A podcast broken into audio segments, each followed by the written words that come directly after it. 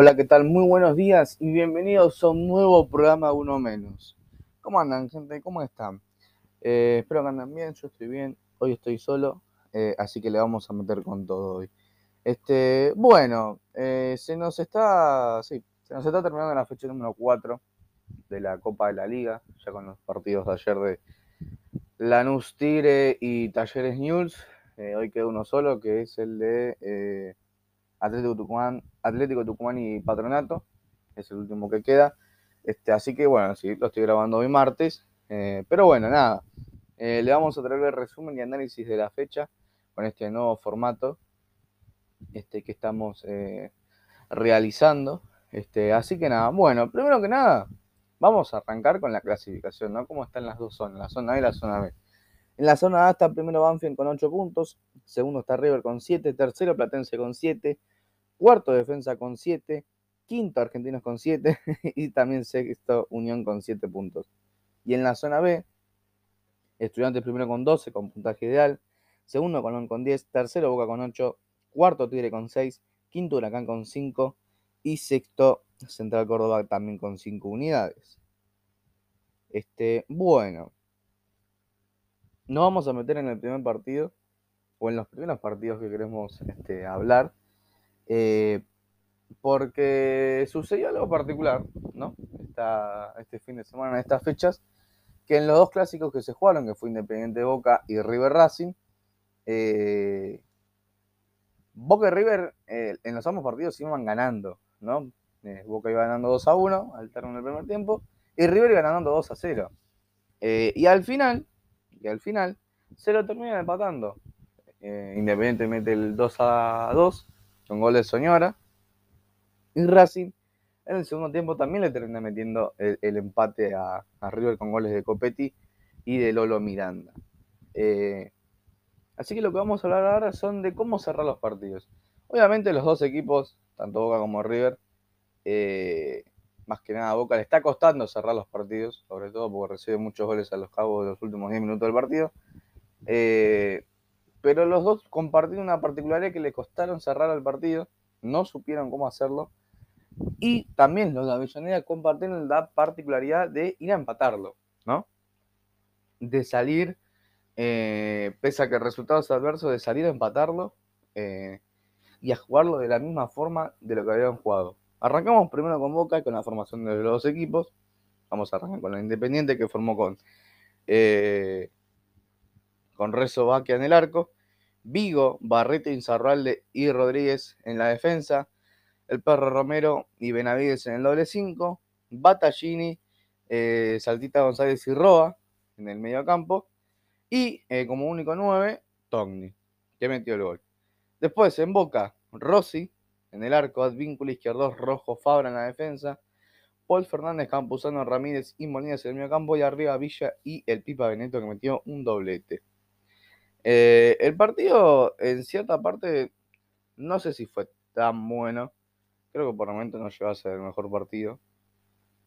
Pero se notaba más seguro Independiente, ¿no? Más seguro, con más ganas de ir a apretar arriba. De hecho, se lo notó eh, con esa presión de la salida de Boca para que Boca no me perdiera el pase eh, con Izquierdoso, con Marcos Rojo. También presionando los laterales, de hecho Vigo se ocupó mucho de marcar a Fabra, eh, tampoco para que tenga esa salida rápida con Fabra,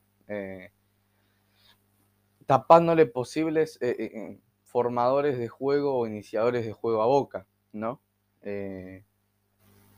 que hasta el momento no había demostrado estar firme en el partido. Eh, le costó mucho sentarse en el partido. Y creo que el penal eh, le dio esa cierta como, bueno, estoy en partido, esa cierta eh, seguridad en cierta parte también. Penal para Boca, penal que lo realiza, que lo comete, mejor dicho, Lucas Rodríguez a Villa.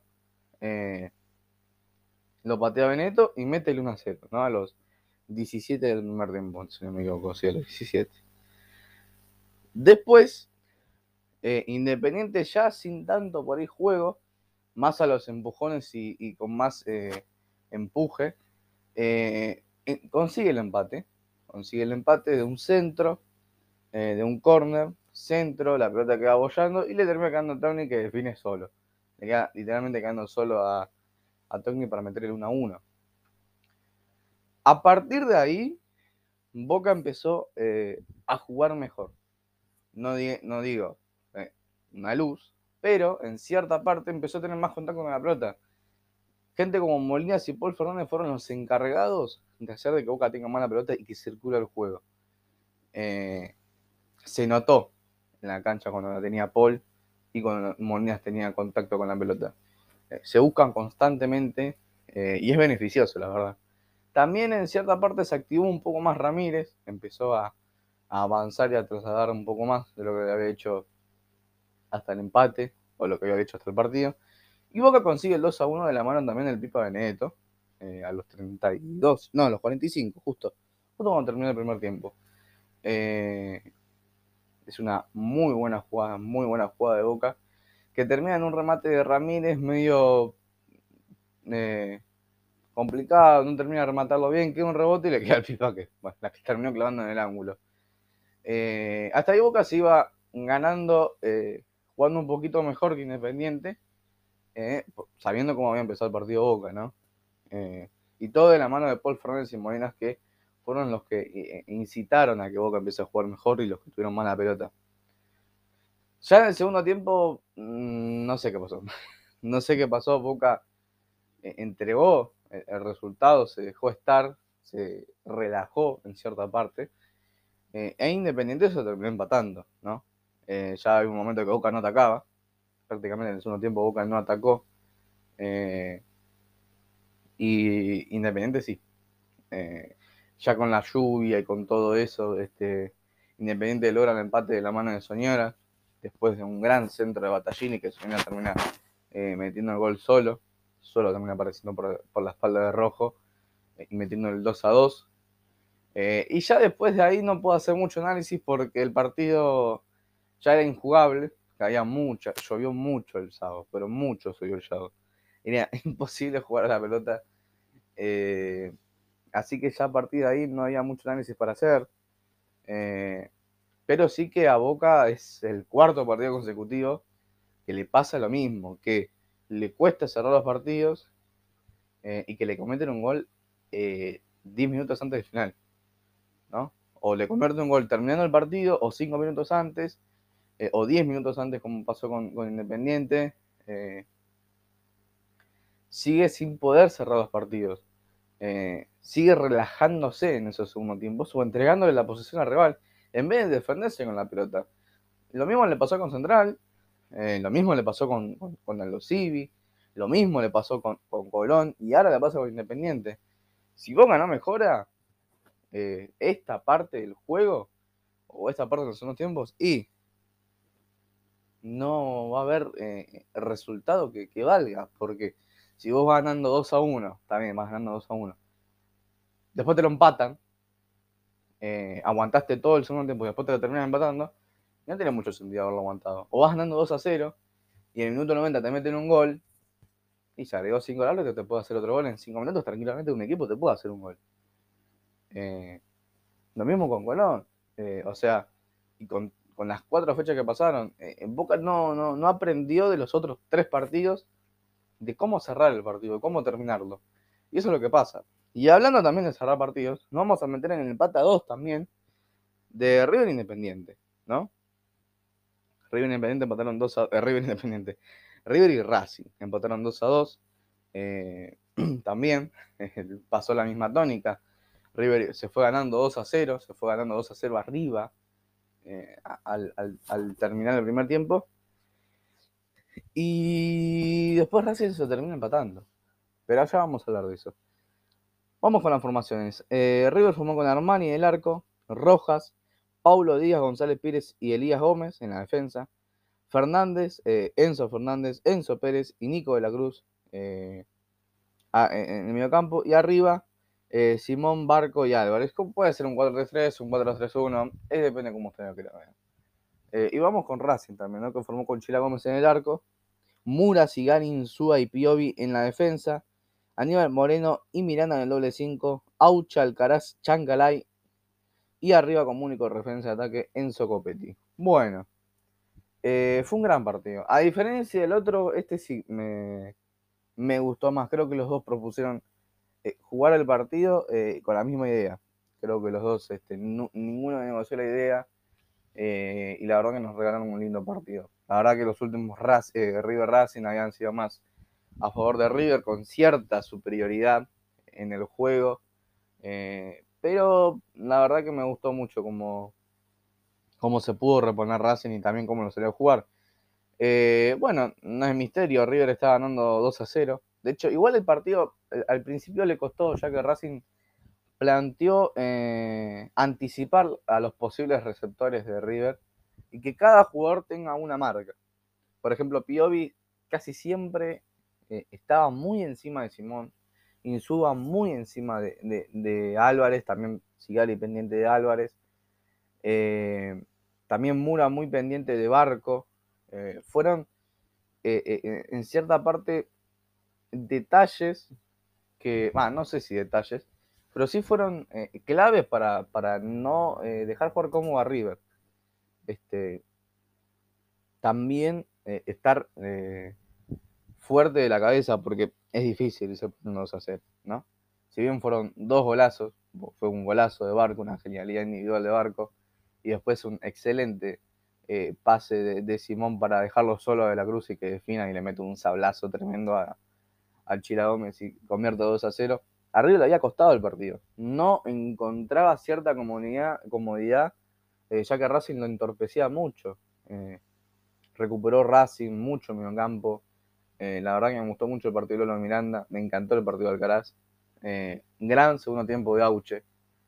pero sobre todas las cosas, quiero destacar eh, nombres como Insuba, que la verdad que en cierta parte o en ciertas jugadas lo pudo contener bien a Julián Álvarez, sabiendo lo difícil que es tratar de contener a Julián Álvarez, sabiendo lo complicado. Eh, es que Julián Álvarez. Eh, también gran partido de Mura, pero excelente partido de Mura, la verdad que me encantó. también un buen partido. Creo que Racing fue un buen partido individual. Si voy por uno por uno, la verdad que que jugaron bastante bien todos. Por ahí Aníbal Moreno fue el más flojo del primer tiempo, ya en el segundo levantó un poco y se notó en la cancha también. Eh, pero bueno, eh, pasó lo mismo con el otro partido. Vas ganando 2 eh, a 0, vas ganando al término de los primeros 45 minutos y en el segundo tiempo River fue nada que ver de lo que fue el primero. si bien River, como dije, le costó en los primeros minutos, ya después como cuando se asentó, eh, aparecieron los goles. Creo que el primer gol a River le dio confianza y dijo, listo, ya está. Le dio como eh, el que necesitaba, ese empujoncito que necesitaba para empezar a, dominar el partido. este, y Racing, a pesar de estar perdiendo una cera, tampoco se dejó estar. Si bien entró un poco en desesperación, porque es lógico, te golpea anímicamente. pero tampoco negoció la idea de juego, no se tiró atrás, no replegó trataba de seguir jugando de la misma manera hasta que después llegó el 2 a 0. Eh, después una mala salida de Sigali que lo termina complicando pobre a, Alcaraz.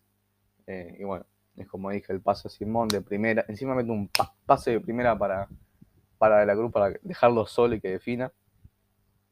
Eh, se acomodó, se notó más en la cancha la, la, presencia un poquito más de Enzo Fernández.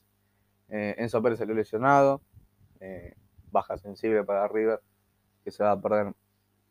Eh, se pierde el partido con San Lorenzo, el de Copa Argentina, y el partido con Gimnasia. Llega al partido con Boca, eso es lo que se dice. Este, pero bueno. Eh, el segundo tiempo, no sé qué le pasó a River. No sé si se. Es muy difícil que River se, confíe. Pero Racing salió a jugarlo con todo, salió a empatarlo Racing. No le, no le importó nada dijo, acá es, empatar o morir. Y fue a empatar. Eh, levantaron mucho nivel eh, gente como, como, como Auche, que en el primer tiempo ya pasó un poco desapercibido, levantó el nivel. Creo que también fue una de las claves de que Racing haya empatado, eh, que Auche se, haya involucrado más en el juego. También Alcaraz jugó más, me gustó muchísimo Alcaraz. ¿Cómo me gusta Alcaraz? Es un jugadorazo. Jugadorazo que te simplifica todo, con una gambeta, con un pase, eh, es muy inteligente dentro de la cancha, te simplifica todo. Y también gran partido de Copetti, muy sacrificado el partido de Copetti. Sabemos que Copetti es un jugador sacrificado, que eh, juega a, lo físico, ¿no? Eh, pero, nada, gran partido de Copetti que tuvo su recompensa con el, con el gol, con el primer gol. Después de un gran centro de Auche, pero de un gran centro de Auche. Mete un centro, pero a la cabeza de Copetti. Mete el centro, ahí, pa, le dice, toma la cabeza a la cabeza, toma. Le mete un centro espectacular a Copetti, espectacular el centro que le mete. Eh, y bueno, llega el descuento de Racing, que merecido lo tenía porque había llegado varias veces ya en el segundo tiempo. Eh, y después, lo mismo. Racing siguió con la misma intensidad, no negoció, no negoció. Eh, no se conformó con haberle metido un gol, que fue y le mete el segundo, le mete el empate. Después también de un gran centro de Mura. Los dos goles de Racing fueron centros al área, eh, centros muy buenos. Porque vos puedes tirar un centro, pero si el centro se va pasado, se queda corto o no llega a destino, es complicado. Mura mete un centro para Copetti también que la baja. Eh, termina cabeceando mal o termina rechazando mal. Y es Lolo Miranda quien termina cabeceando adentro del área y convirtiendo el 2 a 2, que sería eh, el definitivo, que sería el gol del empate y que sellaría el resultado. Después, tampoco River atacó mucho en el segundo tiempo. No, fue todo lo contrario, estaba muy, no desordenado, pero sí desconcentrado. Eh, la verdad que le costó muchísimo el segundo tiempo a River. y también, la virtud de Racing de salir a jugar de la misma manera o mejor que en el primer tiempo, eh, dieron sus frutos eh, y dejó, no en evidencia, pero sí eh, un mal segundo tiempo de River. Este, así que nada, bueno. Tenemos muchas casualidades, ¿no? No casualidades, pero sí es un tema de debate que pasó en, el fin de semana y, sobre todo en estos dos clásicos, ¿no? Que enfrentaron a, los rivales, Racing con River eh, y Boca con Independiente. Eh, se enfrentaron los dos de Avellaneda contra los dos más grandes de Argentina. Obviamente también River, también Racing e Independiente son grandes, ¿no? Pero eh, pasó lo mismo. Eh, Boca y River iban ganando al descanso y después el equipo de Avellaneda, eh, con mucho juego y con mucho empuje, se termina empatando, ¿no? yéndose, perdiendo el descanso. Así que bueno, nada, ese es el debate de hoy. ¿Cómo les costó a River y Boca cerrar ese partido? Sabemos que Boca tiene un problema, pero River iba ganando 2 a 0, había jugado un poco mejor que Racing en el primer tiempo. Y la verdad que parecía goleada. Parecía goleada, la verdad. Ya 1 a 0 se puede, un 2 a 0 es muy complicado. Pero Racing lo pudo hacer. Este, así que nada, gente. Bueno, hoy es cortito, porque como estoy solo, no tengo otra persona con la quien hablar. Pero bueno, este, nada.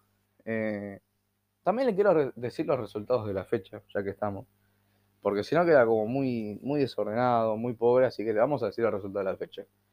El jueves, eh, eh, Huracán le ganó 2 a 0 a Vélez, eh, fue el único partido del jueves. El viernes, Defensa le ganó 3 a 2 a Gimnasia y Banfi le ganó 1 a 0 a Platense.